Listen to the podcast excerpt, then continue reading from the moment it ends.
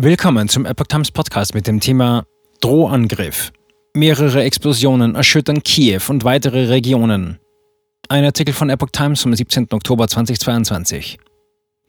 Russland setzt seine Angriffe auf die Ukraine fort. Mehrere Regionen des Landes wurden in der Nacht beschossen. Auch über der Hauptstadt Kiew stiegen Rauchwolken auf. Derweil wächst die Sorge, dass der Krieg auf die slawische Ex-Sowjetrepublik Belarus übergreift. Die ukrainische Hauptstadt Kiew ist am Montagmorgen erneut von Explosionen erschüttert worden. Genau eine Woche nach schweren russischen Luftangriffen waren in der Stadt mehrere heftige Explosionen zu hören. Laut Bürgermeister Vitali Klitschko wurde der Innenstadtbezirk Shevchenkivsky getroffen. Weitere Berichte über Explosionen gab es aus den Gebieten Sumy, Dnipropetrovsk und Odessa. Die Explosionsserie begann gegen 6.35 Uhr, Ortszeit 5.35 Uhr. Kurz zuvor hatten die Sirenen vor Luftangriffen gewarnt. Kiews Bürgermeister Vitali Klitschko rief die Menschen auf, unbedingt in den Schutzbunkern zu bleiben. Er sprach von einem Drohangriff auf Kiew und veröffentlichte dazu auch ein Foto von Resten einer Drohne in seinem Kanal im Nachrichtendienst Telegram. Betroffen war demnach das Zentrum der Hauptstadt. Ein Brand sei in einem Gebäude ausgebrochen, die Feuerwehr sei im Einsatz. Zudem seien mehrere Wohnhäuser beschädigt worden. Krankenwagen seien an Ort und Stelle. Es war zunächst unklar, ob es Opfer gab. Ein Journalist der Nachrichtenagentur AFP beobachtete, wie eine der Angriffsdrohnen auf ein Gebäude niederging, während Polizisten versuchten, die Drohne abzuschießen. Belarus bewaffnet seinen Zivilschutz.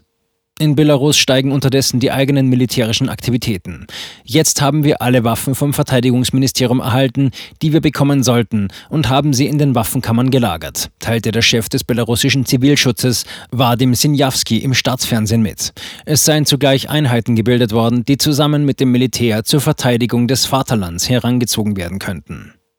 Der ranghohe Beamte sprach zugleich von rund 5000 unterirdischen Anlagen, die in Belarus als Bombenschutzkeller verwendet werden könnten. Der belarussische Grenzschutz teilte derweil mit, seine Einheiten an der Grenze wegen der verstärkten Aufklärungstätigkeit der Ukraine verstärkt zu haben. Erste russische Soldaten für gemeinsame Truppe in Belarus. Derweil schickte Russland erste Soldaten für eine gemeinsame Truppe mit Belarus in das Nachbarland. Die ersten Truppenzüge mit russischen Soldaten kamen in Belarus an, zitierte die russische Agentur TASS einen Sprecher des Verteidigungsministeriums in Minsk.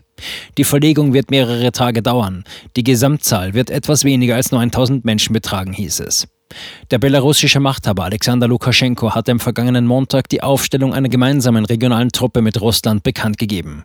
Sie solle angesichts der steigenden Spannungen die belarussische Grenze schützen. Lukaschenko dementiert, dass sein Land selbst am russischen Angriffskrieg gegen die Ukraine teilnehmen werde. Das wird heute wichtig. Die Außenminister der EU-Staaten beraten heute in Luxemburg unter anderem über die weitere Unterstützung der Ukraine. Bei dem Treffen sollen ein Ausbildungseinsatz für die ukrainischen Streitkräfte sowie der Einsatz von weiteren 500 Millionen Euro für den Kauf von Waffen und Ausrüstung beschlossen werden.